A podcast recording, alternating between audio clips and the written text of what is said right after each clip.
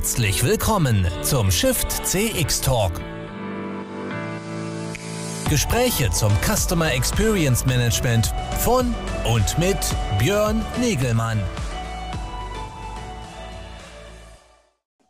So, da sind wir schon im Stream. Ich darf alle ganz herzlich begrüßen. Mein Name ist Björn Negelmann von Kongress Media. Ich bin bei uns der Host oder Moderator und Programmverantwortliche bei uns heißt Kongress Media, wir sind Veranstalter aus München und betreiben diese Shift CX, äh, eine Plattform zur Diskussion und zum Erfahrungsaustausch rund um das Thema äh, ja, Orientierung äh, zu, zu, äh, in Richtung Kundenerlebnisstrategien, Konzepten äh, und dem Wandel in Marketing, Vertrieb und Service.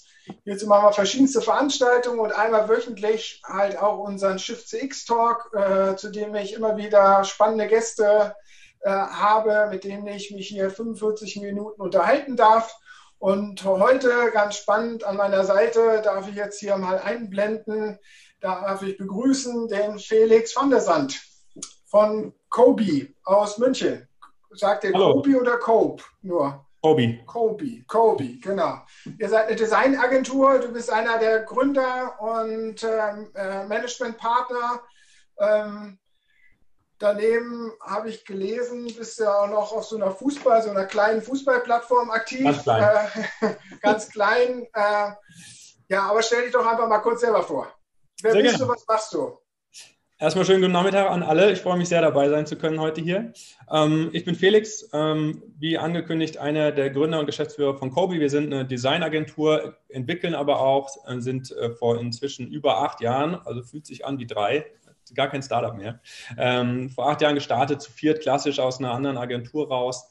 Inzwischen sind wir knapp 60, äh, knapp 60 Leute an zwei Standorten in München, ein und dann in Kroatien den zweiten Standort in Osijek. Kennt bestimmt jeder die viertgrößte Stadt. Eine der wenigen Städte, die nicht an der Küste sind. Das muss man erstmal schaffen in Kroatien, da seinen Standort zu wählen.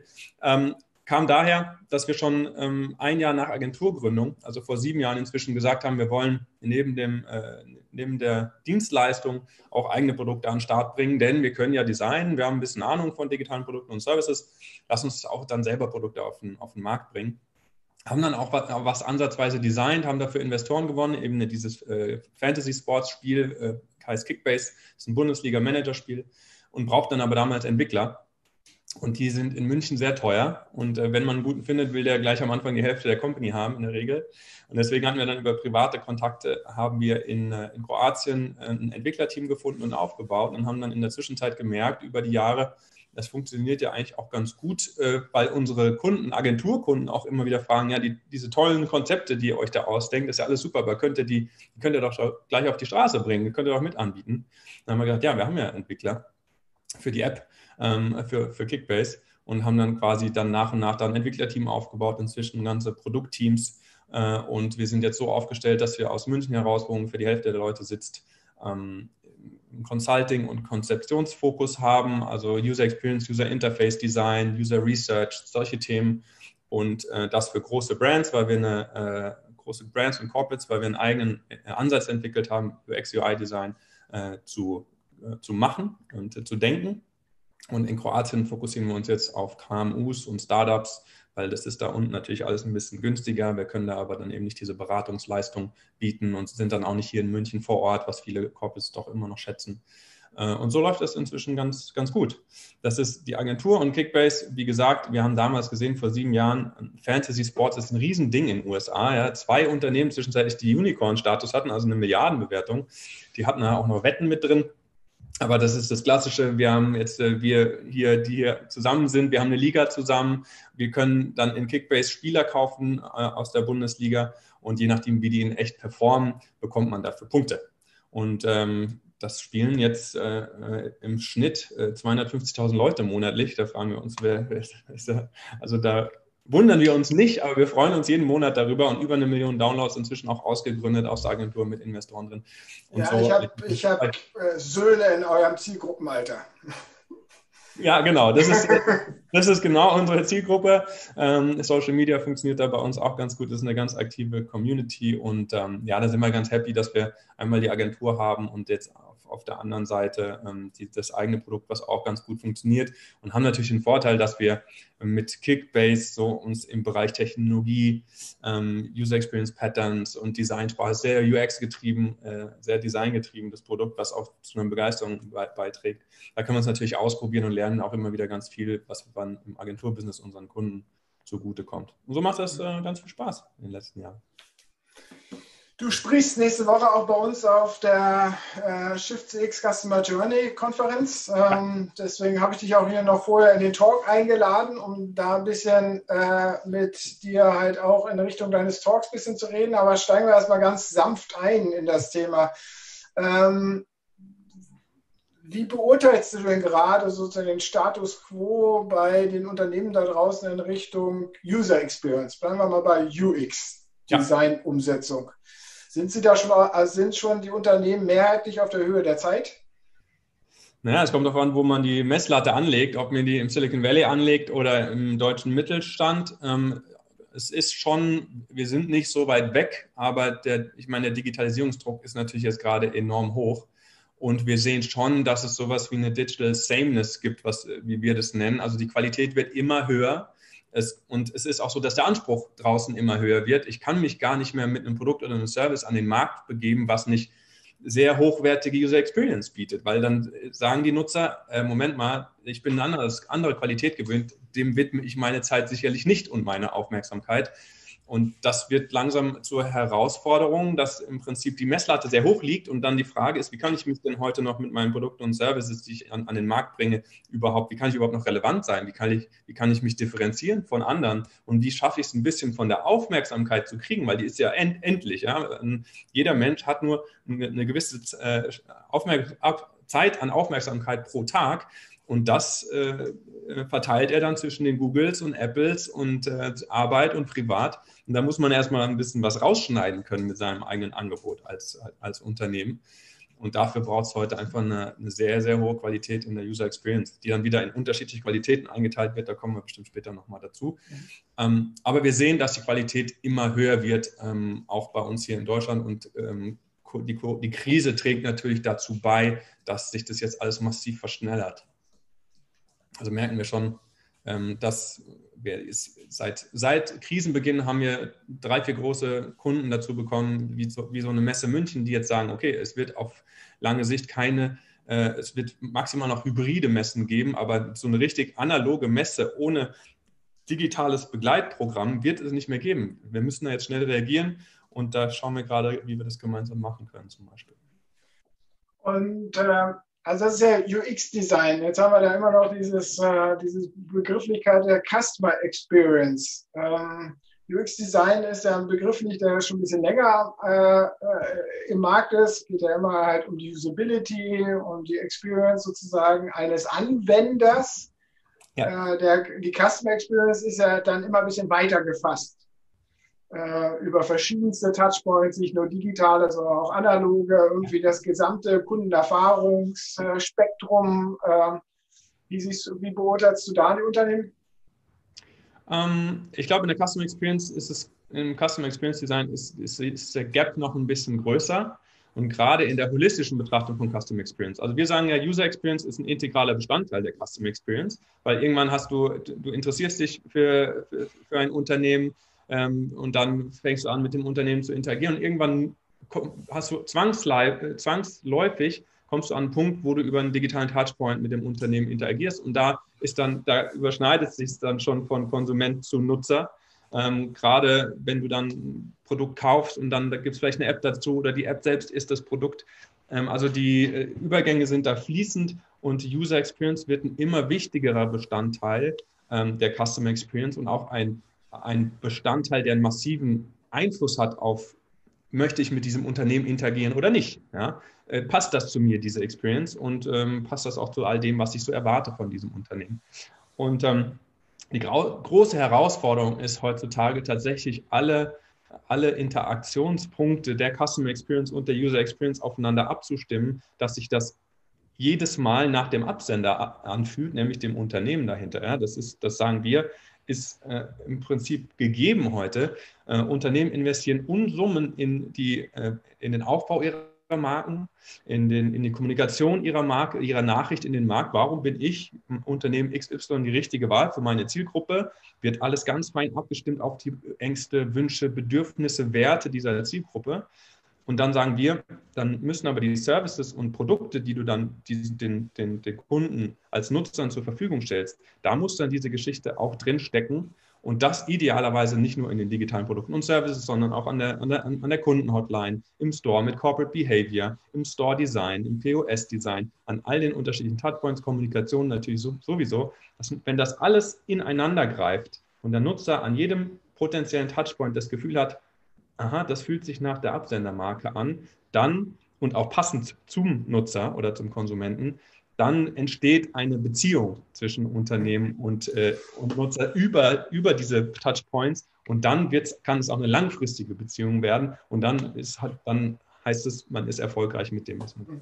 Aber da gehst du jetzt noch einen Schritt weiter, da wollte ich dich jetzt erst noch hinführen. Äh, äh, du bist halt auch neben dem, dass du nicht nur Geschäftsführer bist und Gründer von verschiedensten Tools, auch noch Buchautor und hast da äh, zwei Bücher geschrieben und ein Buch heißt User Experience is Brand Experience. Ähm, ja. So, äh, jetzt haben wir gerade User Experience definiert, Customer Experience definiert. Da hast du schon jetzt den Link zur Marke eingebaut. Wollte ich noch gar nicht von dir. Jetzt definier nochmal Brand Experience. Also Brand Experience für uns ist, wir, wir, sind, wir sind keine, äh, wir sind keine äh, von, von der Erziehung her oder von unserer Lehre sind wir keine Markenmenschen. Ähm, wir arbeiten aber sehr viel mit Marken zusammen und am Ende sollte, sagen wir, Customer Experience sowohl als auch User Experience ist Brand Experience, ja, also ob ich will oder nicht, ja, man kann nicht nicht kommunizieren, hat schon Watzlawick gesagt.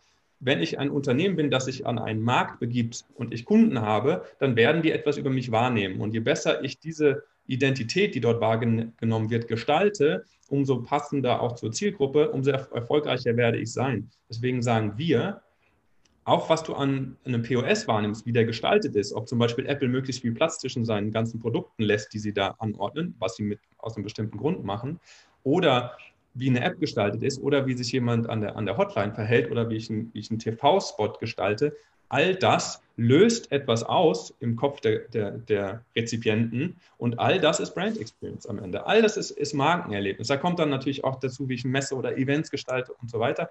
Aber am Ende ist jede einzelne Interaktion ein Markenerlebnis. Das ist ja zwischen uns beiden, wenn wir miteinander sprechen. Ich sage immer, Interfaces are faces. Interfaces sind Gesichter. Steckt im englischen Wort schon drin. Wenn Menschen miteinander interagieren, lesen wir gegenseitig unterbewusst und automatisch die Geschichten hinter, hinter der anderen Person. Ja? Warum, wie sieht der aus? Warum verhält er sich auf eine bestimmte Art und Weise? Wie spricht er mit mir? Wie ist Gestik, Mimik? Ja? Also wir lesen ja Gesichter und die Geschichten dahinter. Und nichts anderes passiert mit Interfaces in unserem Fall. Darauf haben wir uns spezialisiert. Je nachdem, wie ein Interface gestaltet ist, wie das spricht, ja, also welche Tonalität, äh, wie es sich verhält, löst alles was im Kopf aus. Und das, sagen wir immer wieder, muss zur Marke passen. Alles ist Markenerlebnis, jede einzelne Interaktion. Und deswegen haben wir uns eine Methode ausgedacht, die wir in diese zwei Fachbücher äh, gegossen haben. Sagen wir mal, jedes Unternehmen muss sicherstellen, dass an jedem Touchpoint die Experience sich nach der Marke anfühlt. Und das gilt natürlich vor allem fürs Digitale und darum kümmern wir uns.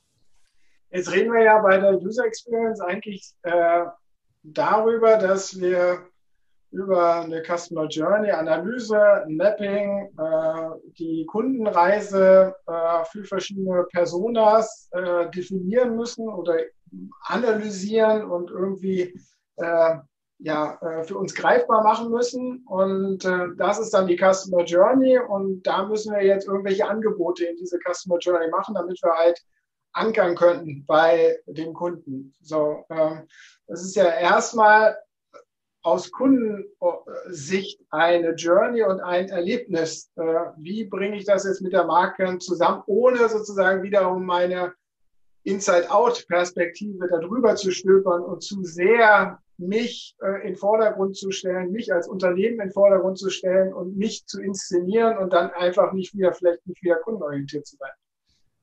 Ähm, also wir, wir konzentrieren uns natürlich auf das Thema User Experience, aber ich denke schon, dass ähm, gerade heutzutage ein großer, ich muss natürlich erstmal sachlich äh, interessantes Angebot machen, ja. Also das, was das Produkt, den Service oder was auch immer ich dort verkaufe, das sollte ähm, eine gewisse Attraktivität haben und ähm, wir sagen aber auch, dass trotzdem heutzutage die Marke immer wichtiger wird und die Experience, die die, die Nutzer mit einem Unternehmen haben, als der Faktor, der nachher den, den Ausschlag, äh, ausschlaggebend ist. Ähm, deswegen sagen wir immer, also Marke sollte man nicht so stiefmütterlich behandeln oder auch sagen, ich will gar nicht so groß äh, ähm, als, als Marke auftreten oder mich in den Vordergrund kehren, wie, wie, wie du das sagst.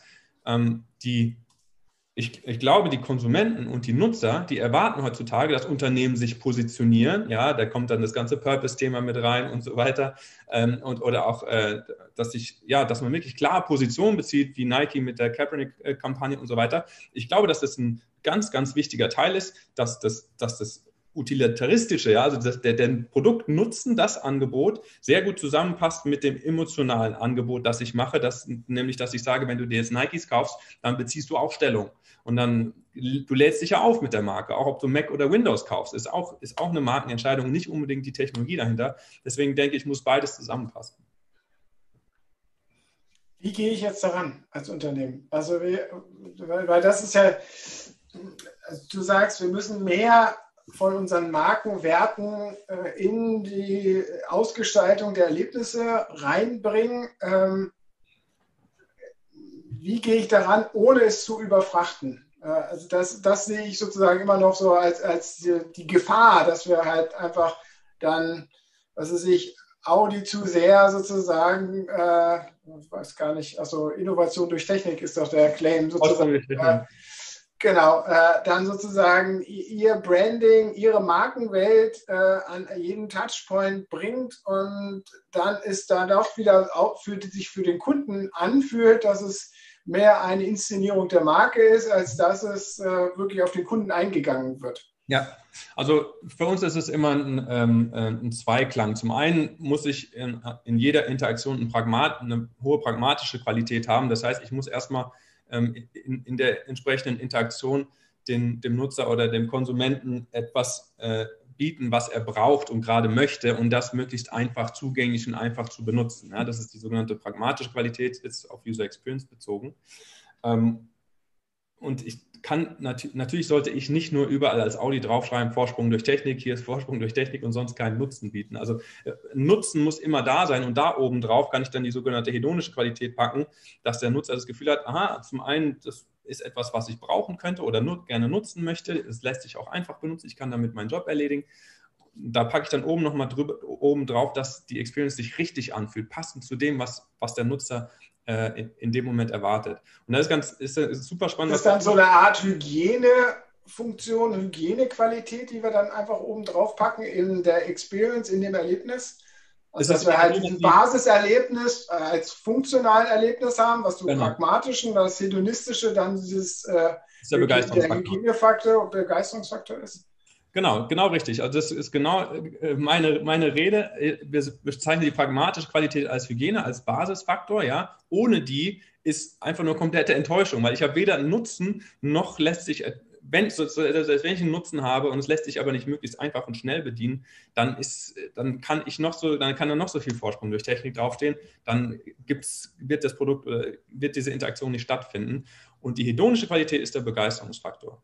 Und dabei ist ja interessant, dass heutzutage Marken gar nicht mehr so klassisch über eine Einwegkommunikation, über einen TV-Spot oder über, über, über Advertising geprägt werden, sondern dass heutzutage sogar die Interaktion mit einem Produkt oder Service die Begeisterung, äh, also die Produktqualität, die Produktexperience eine Begeisterung auslöst, ein Begeisterungsfaktor ist und dazu führt, dass sich äh, über Word of Mouth oder, oder, oder Social Media ähm, die Begeisterung über dieses Produkt vervielfältigt und so eigentlich die, die, die Produkt, das Produkterlebnis die Marke prägt und nicht mehr die Kommunikation so stark. Und je besser ich das zusammen aufeinander abstimme, umso ähm, äh, kohärenter ist quasi die Wahrnehmung der, der Konsumenten dieses Unternehmens und in jedem Fall natürlich passend zur Erwartung.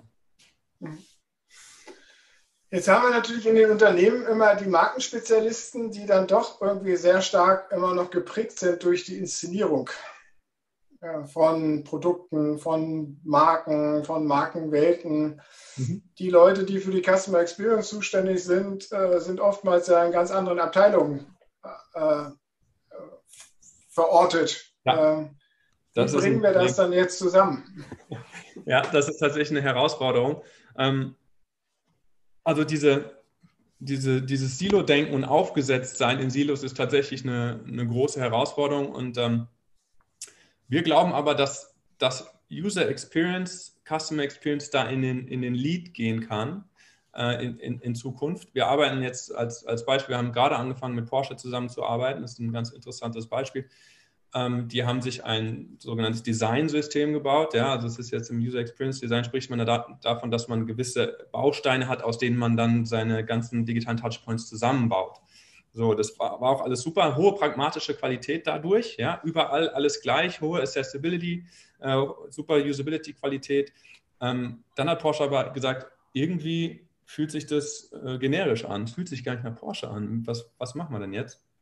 Und dann haben, sie, ja, haben wir uns unterhalten und haben denen geholfen, eben mit, mit unserer Methode aus der Marke heraus nochmal Meta-Guidelines aufzustellen, auf, aufgesetzt auf dieses Designsystem, dass man auch über eine User-Journey hinweg unterschiedliche Markenwerte von Porsche an unterschiedlichen Zeitpunkten unterschiedlich stark spielen kann durch die Art und Weise, wie wir so dieses Interface gestalten. Und da kommt gerade, vorhin habe ich einen Call mit denen gehabt, und dann haben sie gesagt, ja, zum Beispiel, wenn du jetzt auf der Seite bist, wo du dir dann ein Modell aussuchen kannst, dann sollte für so für, für 911er müssen wir äh, andere Werte ähm, spielen, in dem Fall, wo dieses Modell ausgesucht wird oder man da näher eintaucht, als für so ein, äh, für, ein SUV, wo, mehr, wo es mehr um Stauraum geht und Familie. Ja. Es sind ja zwei komplett unterschiedliche ähm, äh, Kundenpersonas äh, oder Marketingpersonas in dem Fall auch. Äh, die beide zu, die Marke Porsche schätzen, aber unterschiedliche Facetten dieser Marke. Und so kann man nachher gucken, auch in der Custom Experience, an, also wenn ich jetzt, die sagen auch, wenn ich, wenn ich, wenn ich die Banner-Edge äh, schalte, ähm, dann will ich da und, vielleicht andere Markenwerte äh, hervorheben, nämlich eher die, das, das Erleben und die Dynamik und, und das ganze Thema. Und dann geht der Kunde über die unterschiedlichen äh, äh, Schritte der, der, Experience durch und spürt an jedem Schritt einen unterschiedlichen Markenwert. Und das, da eignet sich unsere Methode ganz gut, aber äh, Experience, Experiences und Journeys aus der Marke herauszudenken und zu denken, es ist wie wenn wir uns unterhalten, jetzt auf einem professionellen Level, vielleicht nachher noch ein Bier trinken gehen, werde ich unterschiedliche Facetten deiner Persönlichkeit kennenlernen, die du auch einfach unterschiedlich zu unterschiedlichen Zeitpunkten unterschiedlich einsetzt, je nach Kontext. Und genauso funktionieren ja Marken auch. Ich kann in, unterschied in unterschiedlichem Kontext zu einer unterschiedlichen Zeit unterschiedliche Facetten dieser Marke wahrnehmen als Nutzer oder auch zugeschneidert auf unterschiedliche Nutzergruppen. Und so kann ich sicher gehen, dass die Experience jedes Mal auch zur Marke passt. Und da sehen wir, dass sich jetzt Porsche die, die Digitalabteilung, auch jetzt die, die anderen Abteilungen mit reinholt, Kommunikation und äh, wie, müssen, wie müssen die Fotoshootings gestaltet sein, dass man sich gemeinsam abstimmt und einmal sagt, okay, aus der Marke heraus sind das unsere Vorgaben und so sollten wir äh, all, unsere, ja, all unsere Interaktionspunkte gestalten, damit das eine runde Geschichte ist. Wo ist das mehr als nur Gestaltungsguidelines? Weil für mich hört das jetzt äh, an, ja, da muss halt eine saubere CI her, Corporate Identity oder Marken-CI her, die dann halt einfach in den Interaktions- äh, Plattformen, Applikationen etc. entsprechend umgesetzt wird und die dann äh, einfach als Guidelines hinterlegt sind. Äh, da müssen die Farbwerte benutzt werden, da muss sozusagen die Qualität an Interaktions- äh, oder Pro, Pro, äh, Applikationsqualität geleistet werden etc. Wo, wo, wo geht es darüber hinaus? Genau, also zum, zum einen hat natürlich Corporate Identity beschränkt, beschränkt sich ja dann in oft auf Corporate Behavior, Corporate Design auch, aber auf, auf, auf etwas, auf, auf die statischen Touchpoints, ja, Grafik und so weiter. Jetzt dann inzwischen auch auf Websites, aber so, so, so Themen wie Animationen, Transitions, also Bewegungen, ähm, aber auch UX-Writing, was schreibe ich auf so einen Button drauf, ist bislang findet es da noch nicht so, äh, so oft statt. Und ähm, das zum einen, das muss man definieren. Wie sieht eine, wenn ich, wenn ich einen Markenwert habe wie Dynamik, wie sieht so eine Transition aus? Ja, da muss ich, müssen sich Dinge schnell bewegen, die können vielleicht sogar ein bisschen nachwippen, weil sie unter Spannung stehen. Wenn ich ein Unternehmen bin, das für Empathie steht, dann bewegt sich das Ganze vielleicht etwas weicher und, und, und äh, nachvollziehbar und es ist alles ein bisschen runder und, und zugänglicher.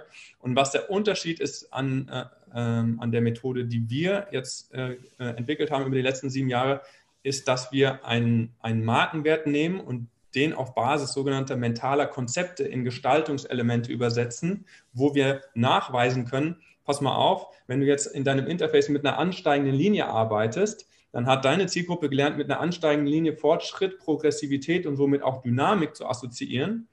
Und deswegen auf unserer Homepage arbeiten wir jetzt mit ansteigenden Linien und mit Animationen und Übergängen, die sich möglichst schnell bewegen, dann so hängen bleiben, so nachrücken, weil sie unter Spannung stehen. Wir haben also eine Methode entwickelt, so etwas Abstraktes wie einen Markenwert in Gestaltungselemente, nachvollziehbar in Gestaltungselemente zu übersetzen und bauen daraus Guidelines. Und das ist schon nochmal ein Unterschied vom, vom Ansatz und von der Denkweise her zum klassischen, zur klassischen Corporate Identity, weil da wird zwar gesagt, so sind wir, das sind unsere Farben, aber nicht warum in der Regel. Also dieses Warum fehlt noch ganz oft. Und äh, da haben wir jetzt auf Basis von äh, Neurowissenschaften haben wir uns ein paar Sachen abgeschaut, Verhaltensökonomie, was sind die Regeln, nach, nach denen wir gelernt haben, Dinge und wie sie sich verhalten zu bewerten und wie kriegen wir dann tatsächlich, wie kriegen wir es hin, dass sich eine Experience dynamisch anfühlt, wenn das ein Markenkernmerk des, des Unternehmens ist. Das ist der Unterschied. Mhm. Und wen musste da, wen holt er, müsste er da, um jetzt wieder auf die Organisation zurückzukommen, wen, wer muss da alles mit am Tisch sitzen, um sowas vernünftig umzusetzen? Ähm, wir hatten ja vorhin schon einfach die, die zwei Silos. Äh, wir haben ja viele Silos in den Unternehmen, aber hier bei der Thematik das Silo Brand und Marken-Identity Verantwortlicher und auf der anderen Seite den Customer Experience Menschen genau. oder den Touchpoint Verantwortlichen, nehmen ja. wir es mal so noch weiter runtergebrochen. Genau. Das, Dann, äh, also, äh, Kommunikation, Social Media, im Prinzip alle, alle Abteilungen, sofern es die noch gibt, alle Silos die einen Kontaktpunkt mit, dem, mit, dem, äh, mit, mit den Kunden haben. Aber es ist ja auch die Frage, wie, wie, wie spricht dann jemand an der Kundenhotline? Ja, ich kann, ich kann für Empathie stehen und schaffe es aber, das in der Kundenhotline überhaupt nicht zu, zu übertragen. Ähm, oder ich gebe mich total nahbar in der, in der Kommunikation und spreche dann in der App die Menschen mit sie an.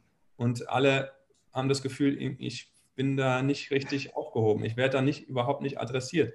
Deswegen muss das unbedingt alles zusammenpassen. Und wir sehen tatsächlich, dass jetzt ähm, User Experience Management, Customer Experience Management, dass diese Abteilungen in den Lead gehen in den Unternehmen und sagen, schau mal, so, so muss ich das an unseren digitalen Touchpoints, das ist die Geschichte, die da passiert und ausgelöst werden muss. Und lass uns zusammen darüber sprechen, wie wir das an allen Touchpoints auf, auf ein Level bringen. Wie gut nehmen die Unternehmen das an? Davon. an. Weil da, da, da, also du stehst ja da jetzt auch wieder vor dem Problem, den wir ja an vielen Stellen haben. Also wenn wir im Moment im Digitalen wirklich was Cooles machen wollen, geht es immer darum, um irgendwelche Silos aufzumachen. Sei es nur nach intern wirkend, nach extern wirkend, sei es im Marketing, sei es im Vertrieb. Immer geht es irgendwie darum, dass wir eigentlich abteilungsübergreifend aus Kundensicht arbeiten müssen. Und das ist ja eigentlich das größte Problem im Moment, oder? Ja. Also äh, es war ja vor, vor einigen Jahren war es immer noch so, dass man versucht hat, immer C-Level anzugehen, weil man gesagt hat, okay, das trickelt dann runter, die äh, äh sprechen sich einmal ab und dann wird das schon. Inzwischen sehen wir, dass C-Level ähm, mehr und mehr den, den, den Fachexperten vertraut und zum Beispiel die Ansprechpartner, die uns bei Porsche reingeholt haben, das sind diejenigen, die sich tatsächlich um User Experience, um, um, um Designsysteme und diese Themen kümmern. Und die machen dann einen Plan und spiegeln das einmal nach oben, sagen, so wollen wir das machen und kriegen das in der Regel dann auch freigegeben, weil es ist eine, es, es, wird, es herrscht immer mehr Offenheit vom C-Level, dass die sagen, ich habe auch nicht mehr ich bin nicht mehr ganz nah dran. Ich habe nicht mehr, ich habe vielleicht noch den Überblick, aber in den Details bin ich gar nicht mehr drin. Macht mir einen Plan, verkauft mir den Plan und dann machen wir das so. Natürlich kennen die sich auch gut aus, aber wir sehen, dass für uns die Buying Points ganz oft die UX-Manager sind oder die Marketing-Manager oder auch mal ein Marketing-Lead äh, und die diese Initiativen anschieben im Unternehmen und auch erfolgreich anschieben, weil alle sehen, okay, es macht Sinn, Digital First das Ganze vielleicht zu denken, sogar die Marke Digital First zu denken, Experience First vielleicht sogar. Und dann ziehen die anderen nach und nach mit, weil sie sehen, dass es, dass es sinnvoll ist, dann auch mit, einem, mit einer entsprechenden Methode hinterlegt, äh, in diese Richtung zu laufen.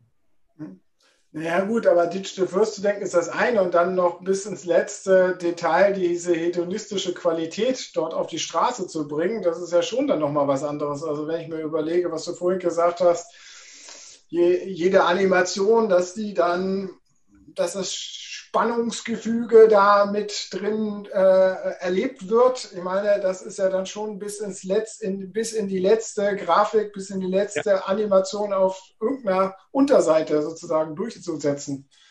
Ja. Das äh, äh, können ja nur die wenigsten Unternehmen wirklich bis zum Ende, bis zu diesem Ende leisten, oder nicht? Ähm, es also keine, kein Unternehmen wird von heute auf morgen auf links gedreht und auf einmal ist alles äh, Brand-Driven User Experience oder Custom Experience. Aber wir sehen, dass, dass die Unternehmen jetzt Schritt für Schritt ihre digitalen Produkte und Services in die Hand nehmen und schauen, dass, dass die die entsprechende hedonische Qualität auch bekommen. Und ähm, im, im, im, Gesamtunternehmen ist das natürlich nochmal, natürlich ist es eine große Herausforderung, dann auch Social Media, äh, Marketing, Branding und so weiter alle in ein Boot zu holen. Aber unsere Nachricht ist, ähm, du brauchst natürlich ein gutes utilitaristisches Angebot, also ein Produkt mit einem Nutzen oder ein Service mit einem Nutzen, aber dann macht den Unterschied die Marke und die Experience, die du den Nutzern und Konsumenten bietest. Ob, nicht, es geht gar nicht mehr so um, also die utilitaristischen ähm, Faktoren werden auch immer, nicht, also sind nicht mehr so viel wert wie früher. Wir sehen auch, dass äh, es gibt un unterschiedliche Studien, dass die Experience wichtiger wird als der Preis zum Beispiel. Ich gehe dahin, wo ich die bessere Experience habe. Jetzt fangen alle Automobilhersteller fangen an, ihre Autos zu, ver zu, zu vermieten über Kurzzeitmiete und so weiter.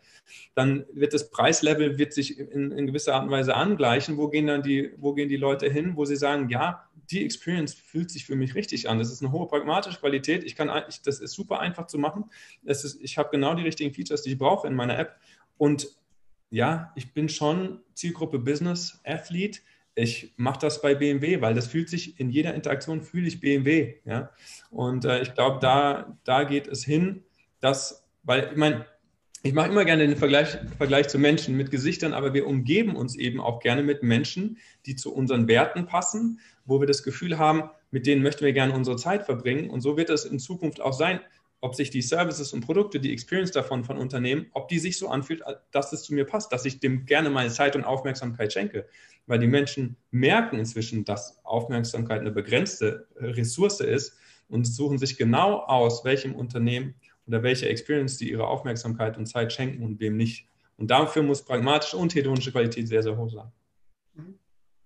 Wir haben ja auf Slido die äh, Frage, äh, ob du nochmal die hedonistische Qualität ganz genau definieren kannst. Ja, das äh, haben wir, glaube ich, noch nicht ja. sauber rübergebracht. Ja, auch wichtig, dass es die hedonische Qualität ist. Ja, die, Hedonismus ist ja noch was anderes. Also die, die hedonische Qualität besagt im Prinzip, ähm, dass der Nutzer, dass der Nutzer sich emotional abgeholt und berührt und dass sich eine Experience richtig anfühlt. Ja? Also es sind die richtigen Werte, äh, Wünsche und Ängste, die da angesprochen werden. Es fühlt sich für den Nutzer relevant an und im Idealfall schaffe ich es, wenn ich die Marke reinbacke, äh, dass es sich auch noch äh, differenzierend an, anfühlt.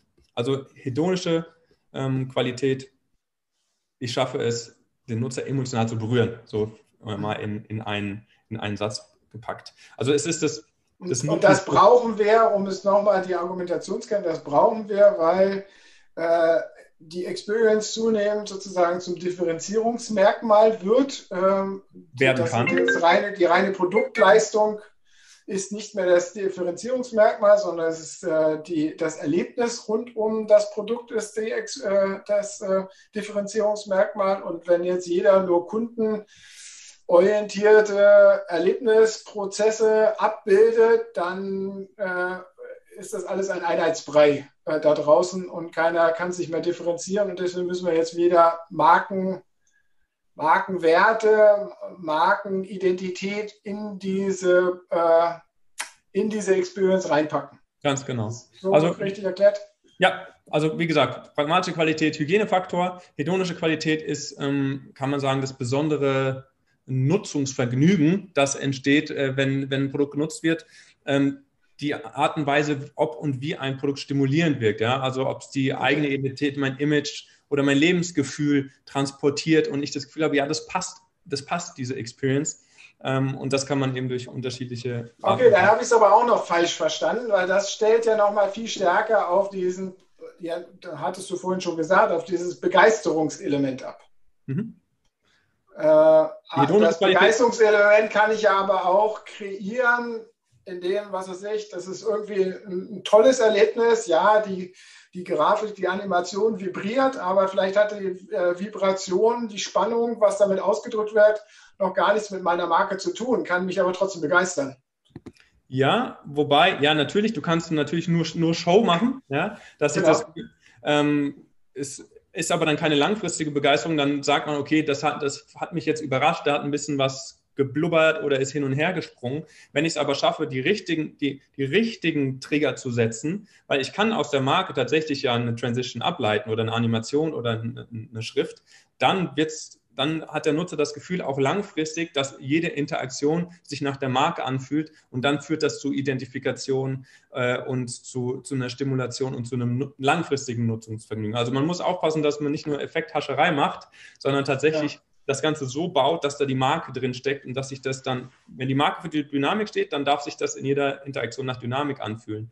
Aber wenn da alle zwei Sekunden irgendwas passiert, was ich nicht vorhergesehen habe, dann fängt es irgendwann an zu nerven. Und wenn das was mit, einem, mit einer, per, einer performante Marke dahinter steckt, die eigentlich nicht für Umwege und Inspiration steht, sondern für Vollgas nach vorne, dann passt das dann nicht mehr im Kopf der Nutzer. Dann, dann haben die Nutzer das Gefühl, die Experience passt nicht zu meinen Erwartungen, auch nicht zu dem Absender dahinter. Das ist ganz wichtig, das passiert alles unterbewusst und automatisch. Das ist nichts, worüber sich die Nutzer oder wir auch im, im, im Alltag macht man sich keine Gedanken darüber, warum haben die jetzt diese Schrift gewählt mit Serifen oder ohne Serifen, warum sind da jetzt so hohe Kontraste, ah ja, die wollen für, für Dynamik und, und, und Energie stehen. Das passiert alles unterbewusst auf Basis dessen, was wir das sind dann wieder die Neuromarketing-Ansätze, die du ja auch, äh, äh, wie man lesen kann, an verschiedensten Stellen verfolgst und immer wieder propagierst. Genau. Also dem Neuromarketing, dem liegt ja zugrunde, liegen die Neurowissenschaften zugrunde und wir sind dann quasi abgezweigt, abgezweigt und haben das für, für, für UX äh, äh, umgesetzt. Neuromarketing macht ja auch nochmal dann hat nochmal andere Ansätze, schiebt die Leute in FMRT, gibt es auch Ansätze, wo man sagt, naja, kann man durchaus darüber diskutieren. Aber die grundlegenden Regeln, die da in der Forschung äh, erforscht wurden, die haben schon Bestand und die kann man eben nutzen, um tatsächlich markengetrieben Experiences zu bauen. Hatte ich dich am Anfang schon gefragt, wo die Unternehmen da stehen. Du hast da auch gesagt, dass jetzt mit Corona wir äh, eine gewisse Zwangsdigitalisierung haben. Ähm, ist das, da, äh, ist das auch schon eine Zwangsdigitalisierung, die in die richtige Richtung geht, sprich solche Ansätze berücksichtigt oder sind wir, holen wir jetzt erstmal bei dem Basis-Digitalisierungsansatz nach und müssen danach äh, in die Richtung noch optimieren, was du jetzt gerade äh, von den Unternehmen möchtest? Es, es, es, es, gibt tatsächlich beides. Ähm, ich glaube, es gibt äh, die Unternehmen, die sagen, wenn, dann machen wir das jetzt auch richtig und sind dann gleich ähm, mit State of the Art. Und es gibt aber auch Unternehmen, die sagen, boah, jetzt sind wir davon ein bisschen überrascht und versuchen da jetzt hemdsärmlich äh, irgendwie die Dinge auf digital zu ziehen. Gibt es beides. Und äh, was ich für langfristig erfolgsversprechender halten, halte, ist, ist klar. Äh, nur wenn ich es schaffe, ähm, Erlebnisse zu bieten als Unternehmen, äh, von, von, denen der Nutzer das Gefühl hat, dass sie auch langfristig zu ihm passen, wie, wieder, da, dass er diesem Erlebnis in diesem Unternehmen gerne Zeit schenken möchte und Aufmerksamkeit schenken. Dafür muss ich die pragmatische und die hedonische Qualität gut machen und äh, muss dieses Investment machen. Da habe ich dann aber auch eben die Chance, die Nutzer langfristig zu binden ja, und eine langfristige emotionale Beziehung aufzubauen, weil ich, ich, ich berühre den Nutzer emotional und hole ihn da ab und so schaffe ich es äh, dann auch eine langfristige Beziehung aufzubauen. Gibt es denn da irgendwo mal ein zu viel oder ein, eine Sättigungsgrenze nach oben? Ähm, ja, ich, wahrscheinlich in, je, wenn ich mich in einen Markt begebe, wo schon ein hoher Wettbewerb herrscht, dann ist natürlich, wird da die Qualität auch immer höher. Und am Ende wird es, ähm, ich meine, der Ausgangspunkt ist ja, da machen wir es uns ein bisschen einfach. Der Ausgangspunkt ist immer die Marke. Die muss ja erstmal differenzierend zur Zielgruppe gebaut werden. Ja. Was wir machen, ist, wir nehmen eine Marke und übersetzen die in die Experience. Und äh, zum Glück müssen wir nicht dafür sorgen, dass sich ein Adidas von einem Nike und von einem Under Armour unterscheidet. Äh, das sind, das sind äh, extrem herausfordernde Aufgaben, sicherlich. Ähm, wir nehmen aber, wenn diese Arbeit von den Experten gemacht wurde, nehmen wir das und packen das in die Experiences rein. Und wenn wir das aber besonders gut machen, ja, wenn wir eine Marke besonders gut in die Experience reinbacken, dann kann schon wieder die Rückkopplung kommen, dass, dass die Nutzer sagen, boah, das ist einfach eine geile Experience, das passt total und sich das rumspricht und somit in, im Rückkopplungskanal die, die Marke wiederum stärkt und somit auch für Word of Mouth möglicherweise sorgt oder für, eine, für, einen, für einen gewissen Buzz sorgt und ähm, dadurch auch das Unternehmen erfolgreicher macht.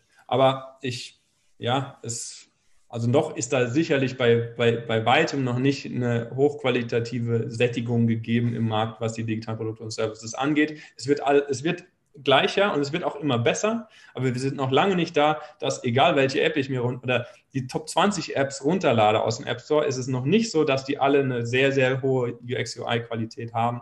Mhm. Ähm, da haben wir noch ein bisschen zu gehen. Und es kommen ja auch immer ah. wieder neue Sachen.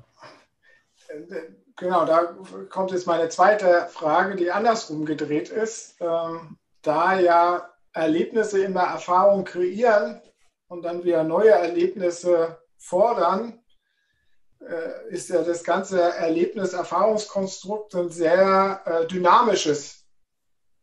Ja. Also wenn wir da reingehen, wenn wir da reingehen, ist das ja, äh, wenn wir da reingehen und da rein investieren, ist das ja eine never-ending Story, oder nicht? Äh, weil äh, je, je mehr wir in Erlebnisse investieren, je mehr fordert der Kunde dann noch, dass es nochmal noch mal ein Ticken irgendwann besser wird und noch mehr Erlebnis bietet. Ich, ich glaube gar nicht, dass es immer besser werden muss und ich glaube, wenn das Erlebnis mal Begeisternder, passt. nicht besser, begeisternder. Er äh, hat ja ein Begeisterungsniveau, hast du jetzt erzeugt mit, was weiß ich, mit diesem Nach, was du vorhin gesagt hast, äh, wir bleiben bei dem Beispiel, das zittert dann nochmal nach oder irgendwie so.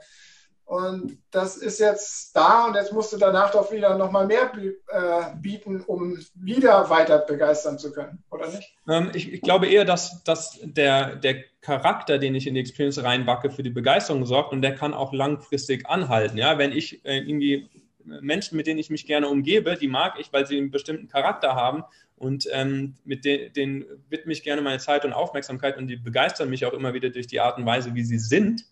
Und ähm, das muss aber nicht jedes Mal ein anderes Erlebnis sein. Ja, das kann jedes Mal, klar kann ich schauen, dass ich eine kleine Überraschung hier, hier und da einbaue, dass es sich vielleicht dann in, in, in einem News, E-Mail-Newsletter nochmal ein bisschen dynamischer äh, formuliert ist, in, in dem Fall. Aber ich glaube eher, dass es da auch um eine, um eine konstant gute und passende Experience geht, die dafür sorgt, dass die, dass die Nutzer äh, an, der, an Bord bleiben oder bei mir bleiben oder nicht. Was ist dein Ausblick? Ja, die, die, die, muss natürlich gemanagt werden. Ich meine, es ist ja, es ist ein, äh, eine Real-Time-Interaction, nicht nur im Social Media, sondern auch in der User Experience. Und das heißt, die Beziehung zwischen Unternehmen über die Marken äh, zu, zu Nutzern und Kunden muss permanent gemanagt werden, natürlich, weil sonst, ähm, sonst ja, bleibt man hängen. Was ist dein Ausblick da? Das aber nach wie vor auch muss ständig gemanagt werden. Ich hatte es eben äh, so ein bisschen kritisch angesprochen, ist eine never-ending Story. Letztendlich können wir ja gar nicht sagen, dass die Unternehmen irgendwann mal einen Reifegrad erreicht haben, der ausreichend ist, oder? Ich glaube schon, dass der irgendwann mal erreicht werden kann. Es gibt ja auch schon Unternehmen da draußen, die das einfach sehr, sehr gut machen. Ähm, was ich glaube, wo es hingeht, ist, dass wir aufgrund von KI und Big Data und dem ganzen Drum und Dran, dass Unternehmen ihre Nutzer und Kunden noch besser in Echtzeit werden verstehen können und vielleicht sogar äh, äh, voraussagen werden können. Das kann ja Google auch schon, wie wir uns verhalten werden und dann die Experiences darauf zuschneiden. Ähm, und dann zum Beispiel, wenn ich eine Transportation-App habe, dass die, wenn ich zu Hause bin und meinen Weg zur Arbeit äh, plane, anders mit mir interagiert, als wenn ich gerade von der Arbeit nach Hause komme und total abgeschlafen bin und eigentlich mit meiner Family connecten möchte. Ähm, dass also der Kontext Zeit und der, äh, und, der, oder die Funktion Zeit und die Funktion Modalität, also äh, interagiere ich über, über visuelle, über, über Sprache, über Haptik, dass das noch viel komplexer und in, in Realtime predicted wird und ähm, Nutzer im Prinzip schon ein bisschen vor der Zeit die richtige Experience äh, zur Verfügung gestellt werden kommen. Also ein bisschen vor der Zeit predicted und dann, je nachdem, wie ich gerade bin, wie ich mich gerade fühle, emotional, wo ich mich gerade befinde, ähm, mir eine passende Experience von den Unternehmen geboten wird und das dazu führt, dass ich sage, das wird mein, das wird mein Companion. Mit diesem Unternehmen möchte ich ähm, das erleichtert mir mein Leben, das macht mein Leben vielleicht ein bisschen schöner oder entspannter oder interessanter. Und deswegen werde ich mit diesem Interne Unternehmen über die digitalen Produkte und Services äh, weiter interagieren. Und so schaffe ich natürlich noch immer engere emotionale Bindungen. Das muss ja auch nicht negativ sein. Ich muss ja meine Kunden nicht ausnutzen. Ich kann ihnen ja einfach ein gutes Erlebnis bieten, was ihnen auch einen großen Mehrwert bietet. Und dann auch, äh, dass, dass, die, dass die Menschen das Gefühl haben, emotional passt das und es macht das Leben ein bisschen schöner und leichter. Und ähm, ich glaube, da geht es hin. Super. Wir sind schon am Ende der Zeit. Ähm, was können wir von deinem Vortrag nächste Woche erwarten? Äh, ich gehe da nochmal bei dem ganzen Thema pragmatische, hedonische Qualität, gehe ich nochmal ein bisschen mehr in die Tiefe, auch wie, das, wie man tatsächlich sowas Abstraktes wie ein Wert, wie Dynamik über bestimmte Elemente in eine Experience übertragen kann. Ich werde ein bisschen was dazu sagen, warum das wichtig ist und warum es vor allem in Zukunft wichtig sein wird. Also es gibt ganz viel Hands-on-Themen. Man kann, ähm, man wird ein bisschen was über sich selbst lernen, über die eigene Psychologie, wie wir Dinge wahrnehmen, vor allem auch unterbewusst. Ähm, also es wird ganz spannend. Ich freue mich drauf.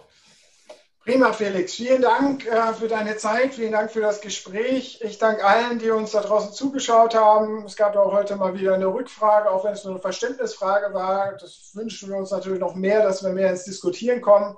Aber trotzdem vielen Dank fürs Zuschauen. Wir sind äh, nächste Woche, haben wir, wie gesagt, unseren, äh, unseren Shift CX äh, Customer Journey Event am Mittwoch. Äh, seid dabei, sichert euch noch Tickets, äh, sind noch verfügbar. Am Donnerstag haben wir dann einen kleinen Rückblick äh, zusammen mit dem Rainer Kolm, wo wir noch mal ein bisschen reflektieren wollen, was wir am Mittwoch diskutiert haben. Also nächste Woche gibt es auch wieder einen Shift CX Talk. Ähm, äh, mit Rückblick auf äh, Mittwoch, aber Mittwoch erstmal nicht verpassen. Ähm, wir freuen uns. Äh, bis dahin, bleibt gesund und ja, bis demnächst.